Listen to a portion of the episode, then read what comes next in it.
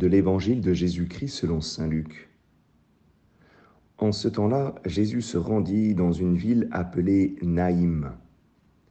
Ses disciples faisaient route avec lui, ainsi qu'une grande foule. Il arriva près de la porte de la ville au moment où l'on emportait un mort pour l'enterrer.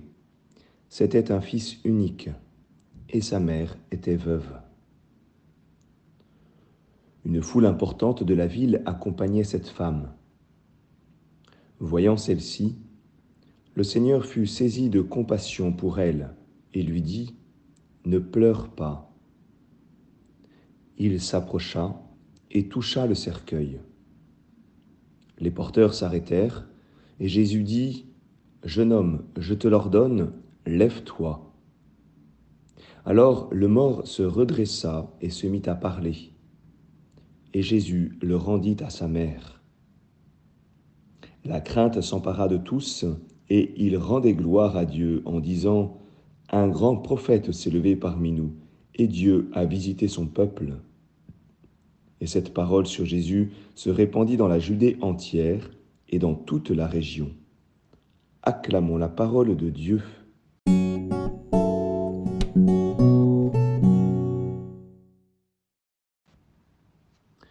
Bonjour à tous, j'espère que vous allez bien. Alors j'aime beaucoup cet évangile parce que hum, il est extrêmement figuratif. Nous avons comme une rencontre de la vie et de la mort. Et plus qu'une rencontre, c'est presque un choc. Un choc entre deux puissances qui s'affrontent. Alors nous avons deux mouvements. Euh, le mouvement de Jésus avec euh, ses disciples, avec une grande foule, qui se dirige vers la ville de Naïm. Et il y a un mouvement inverse, c'est le mouvement euh, de ce fils unique mort avec sa mère et une foule importante qui, eux, sortent de la ville. Et nous avons un choc entre, entre la vie et la mort, entre Jésus, qui, euh, qui est bien sûr la vie, et ce fils qui est mort. Et ce choc, il se déroule à un lieu précis et il se déroule juste en dehors de la ville, une fois que la porte de la ville a été passée. Ce choc, il est manifesté par Jésus, qui s'approche et qui touche le cercueil, comme si jamais Jésus freinait, arrêtait, stoppait la mort. Et de fait, les porteurs s'arrêtent. Ce fils unique, eh bien, il est, il est dans un cercueil. Il est dans un cercueil, il est porté euh, dans le bois, le bois de la mort. Et c'est euh, le geste de Jésus, c'est la parole de Jésus, c'est la puissance de vie de Jésus qui fait que ce bois n'est plus euh, le bois de la mort, mais devient le bois de la vie.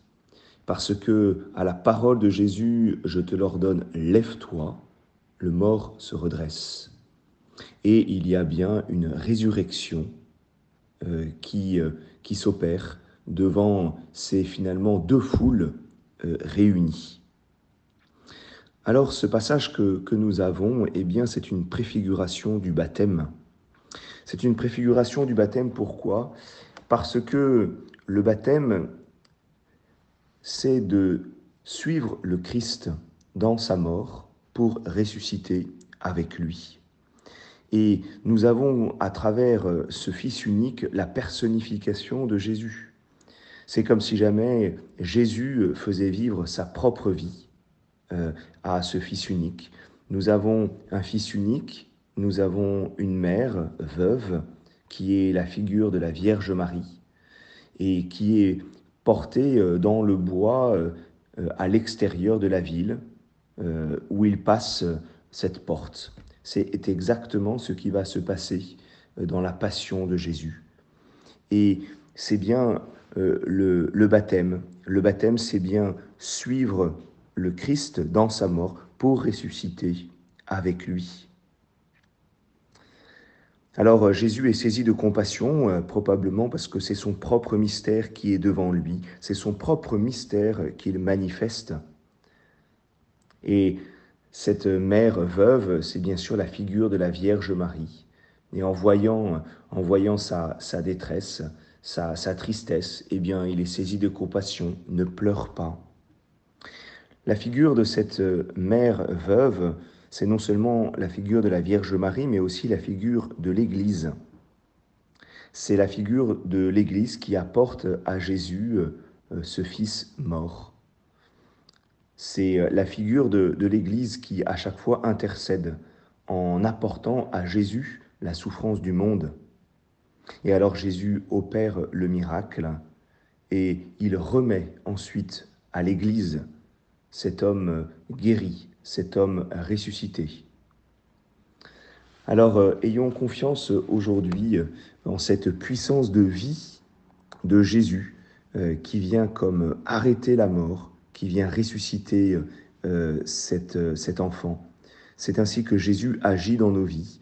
C'est ainsi que Jésus, par l'intercession de l'Église, agit dans nos vies pour que oui, nous passions avec lui de la mort à la vie. Bonne journée à chacun.